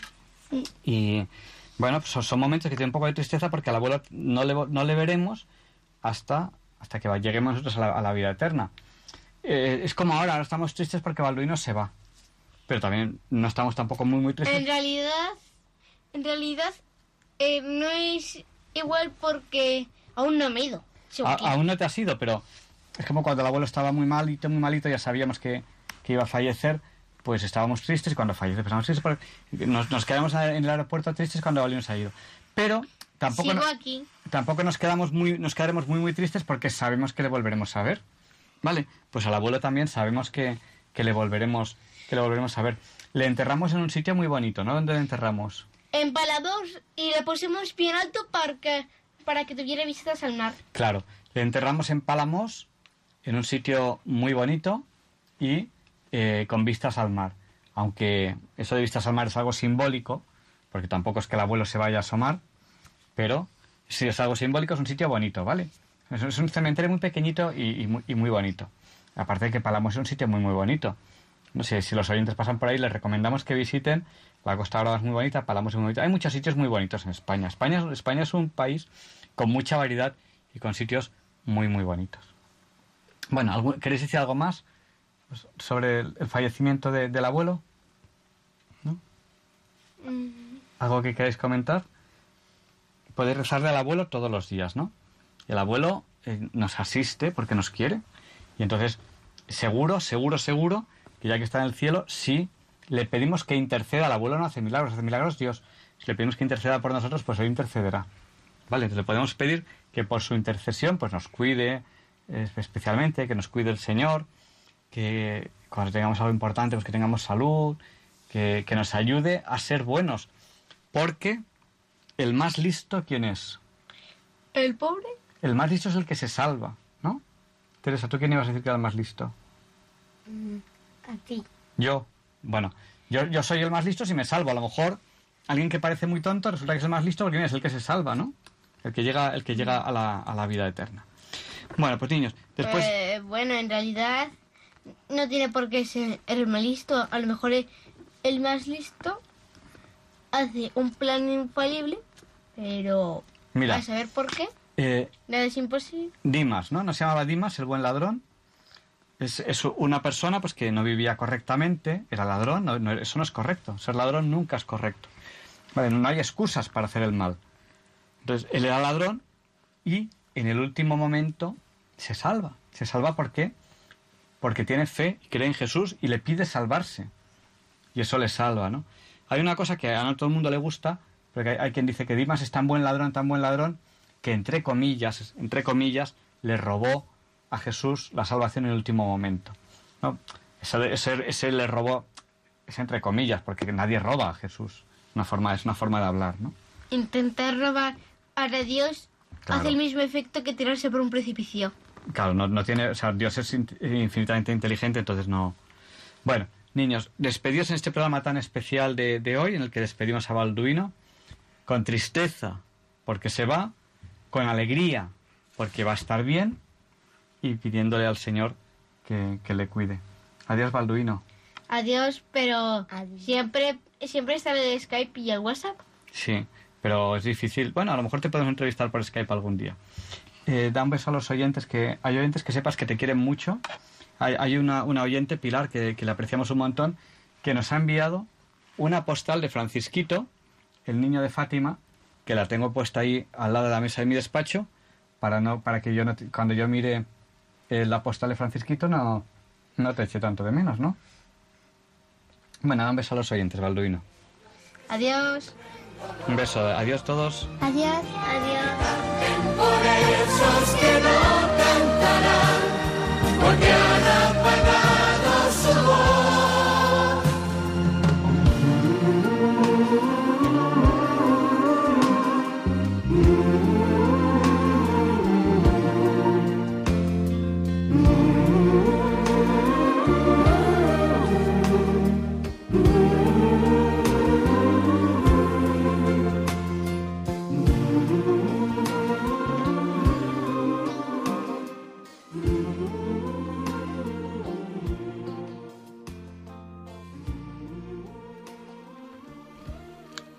Y ha llegado ese momento en el que les abrimos el micrófono a ustedes, a nuestros oyentes, por si quieren participar en directo en el programa.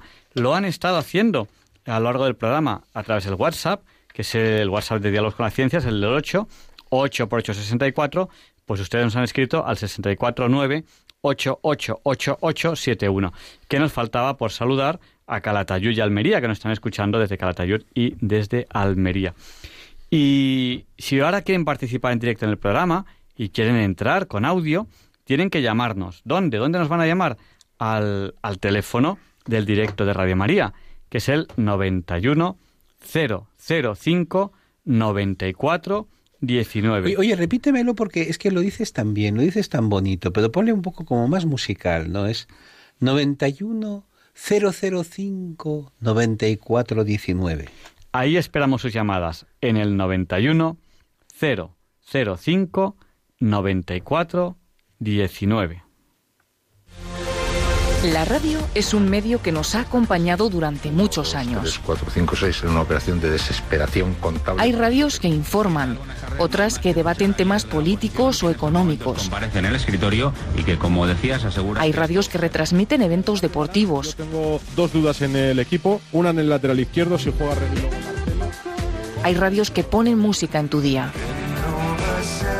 que entretienen y divierten. Y hay una radio que cambia la vida. ¿Qué sería mi vida sin ti? Es mi vida entera, Radio María. A daros las gracias eternamente porque me habéis cambiado la vida. Para mí es mi conversión y mi fuerza al día a día. A todos los que hacéis posible la emisora de la Virgen, que nos cambia la vida. Gracias, gracias, gracias. Radio María, 20 años contigo. Pues vamos a dar paso a la primera llamada que tenemos aquí, que nos ha llamado al 91 005 9419. Buenas noches, díganos, el micrófono es suyo. Hola, buenas noches. Hola, buenas noches, díganos. Pues sí que estamos bien. Algo estamos haciendo mal o algo pasa que no se está escuchando. Bueno, pues, eh, pues mientras intentamos solucionar esto, vamos a, escuchar una, una, canción. Mientras intentamos escuchar, mientras intentamos solucionar por qué no se escucha el teléfono.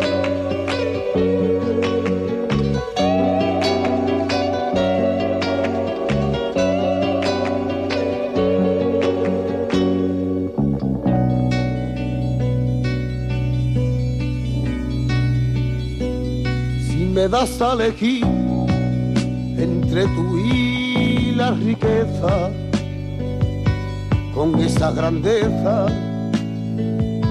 que lleva consigo, hay amor,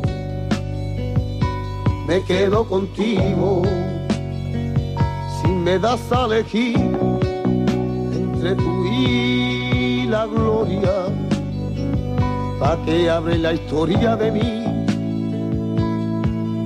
por los siglos hay amor, me quedo contigo.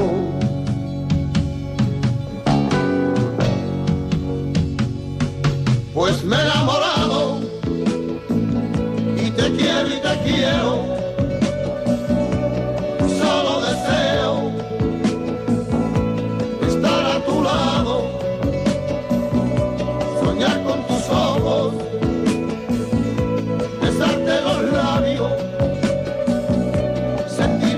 bravo, que sou muito feliz.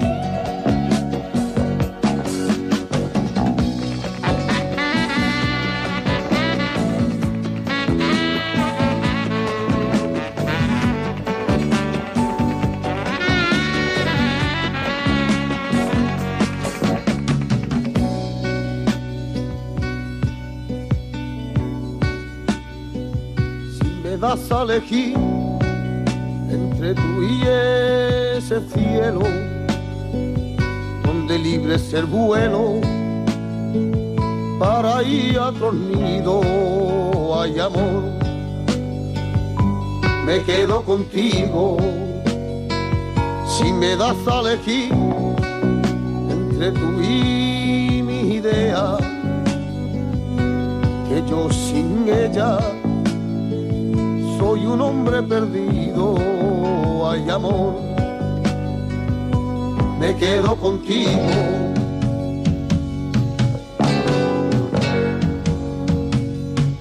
Pues me he enamorado y te quiero y te quiero. Solo deseo estar a tu lado. Bueno, pues por estas cosas de la tecnología, no sabemos muy bien por qué, no, nos está, no estamos consiguiendo pasar llamadas. Vamos a seguir intentándolo. Vamos a seguir intentando pasar llamadas. Tenemos... Ah, que es que no me oyen. Sí, ya lo hemos conseguido. Ya. Díganos. Fin. Pues mire, es que yo me llamo Sofía, de Sevilla. Buenas noches, Sofía, díganos. Y soy tataran- tata- tataranieta de Jofre de Loaiza. Hombre, nada menos. Sí, entonces tenía mucha ilusión de contároslo porque me ha encantado el oír al almirante, porque mi familia de marinos, pues desde, fíjese, desde, desde la vuelta al mundo, o sea que... Y además también en tierra, porque estuvieron con en la conquista de, de Sevilla con San Luis y en la reconquista de Granada. O sea, que es que los, los, los AIS han sido siempre militares y han estado siempre y marinos y siempre han estado así. Pues- Y entonces me hacía muchísima ilusión contarlo. pues muchísimas gracias. Pues y lo que sí sabemos de él es que murió eh, pues de, de unas fiebres. Esto sabemos y que no pudo terminar el viaje. Vaya. Es que la aventura de Jofre de Loaiza es extraordinaria. Tú sabes que el rey, el, el rey Carlos I y V de Alemania le ordenó que tomara las Molucas o los portugueses. Y fue y las tomó. Que es algo increíble. Es algo increíble. Un grupito. Es que realmente él iba en representación del rey. O sea, Sí, sí, sí, sí, sí. Y tomó las Molucas o de los portugueses. Era una expedición, eran, eran cuatro gatos y consiguieron controlarlo. Y de hecho el rey de Portugal mm, le compró al rey de Castilla luego las Molucas porque las había perdido. Hicieron un tratado en Zaragoza. Es una aventura extraordinaria. Es decir, cuatro gatos consiguen conquistar todo lo que hoy día sería la República de Indonesia, ¿no? sí, sí, sí, no, es, es impresionante. Es impresionante. Vamos, So- Sofía, vamos a seguir dando paso a, a llamadas. Nada, nada. Muchísimas- Yo- yo- muchísimas me gracias. encanta- Muchísimas Me gracias. encanta vuestro, vuestro programa. bueno, y de María, para qué contar. ¿Eh? Pues nada, pues muchísimas gracias. Que Dios los bendiga a todos y que pide por No nos olviden sus oraciones. Y vamos a seguir dando paso aquí a personas que nos están llamando, a oyentes que nos están llamando al 91 005 94 19. Buenas noches. Hola, buenas noches, díganos. Hola. Nos está volviendo a fallar el teléfono. Díganos algo. Hola. Vaya, pues nos está volviendo a fallar el teléfono, parece ser. Bueno, pues estamos aquí intent... Hola. Hola. Sí, sí, díganos, díganos. Hola. Hola. Bueno, pues si, lo desean pueden llamarnos al 91 005 9419 que hay algunas llamadas que no les estamos consiguiendo dar paso. Pero hay otras que sí, porque como Radio María tiene ahora mismo a su disposición siete líneas, pues hay alguna que no entra y otra que sí que entra. No saben muy bien por qué. Ya lo saben. El número de teléfono es 91 005 94 19.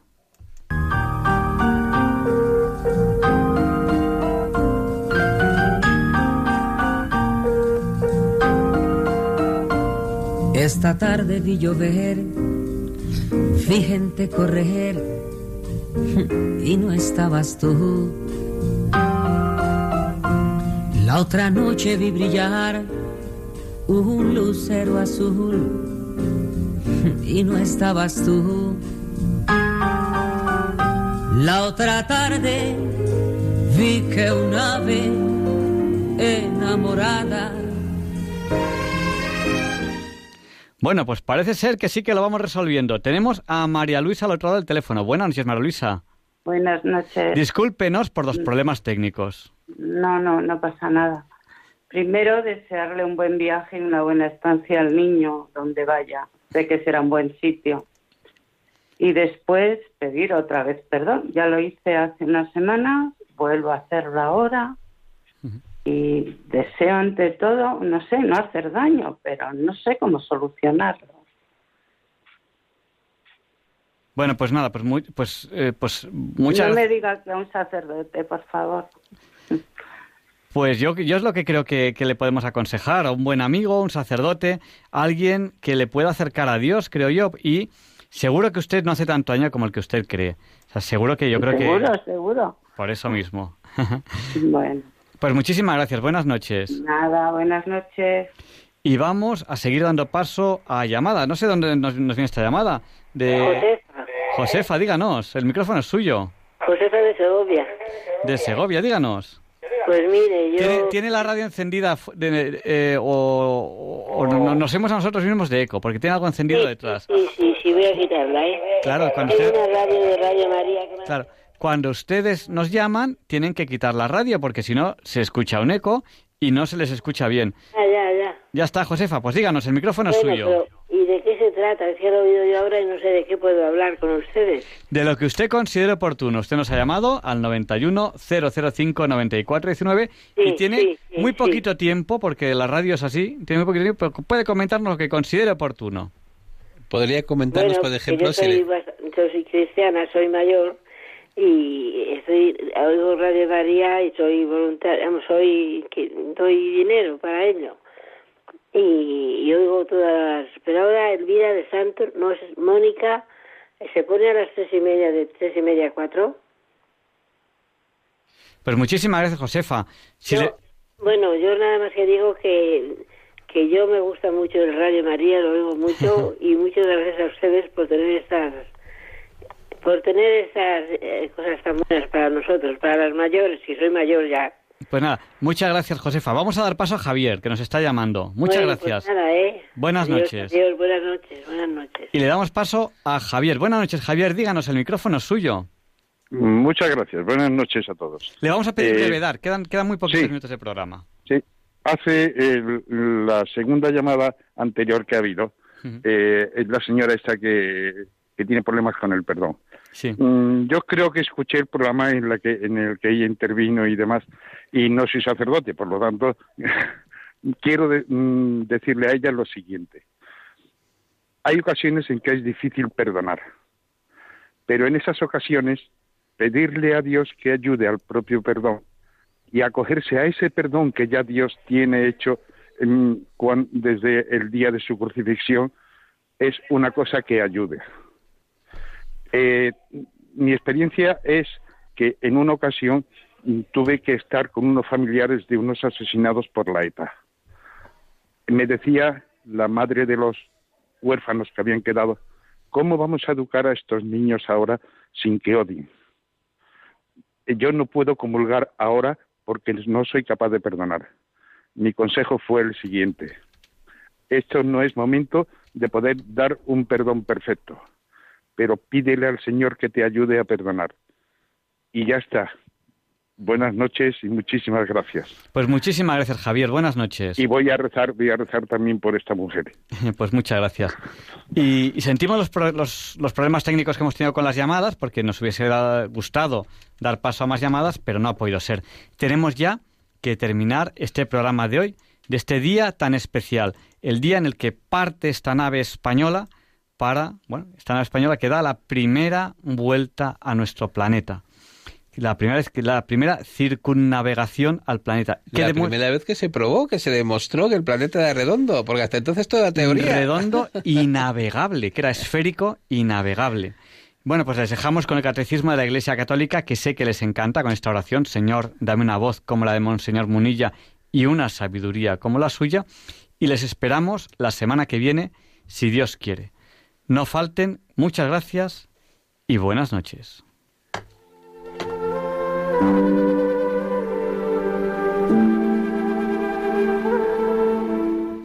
Y le pediremos a Juan Pablo II que interceda por nosotros para que se nos libre del mal.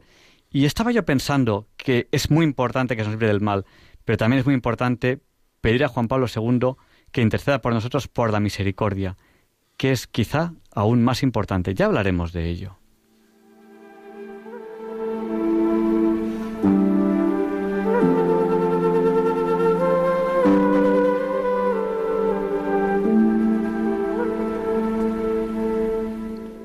Y así concluye en Radio María el programa Diálogos con la Ciencia. Dirigido por Javier Ángel Ramírez.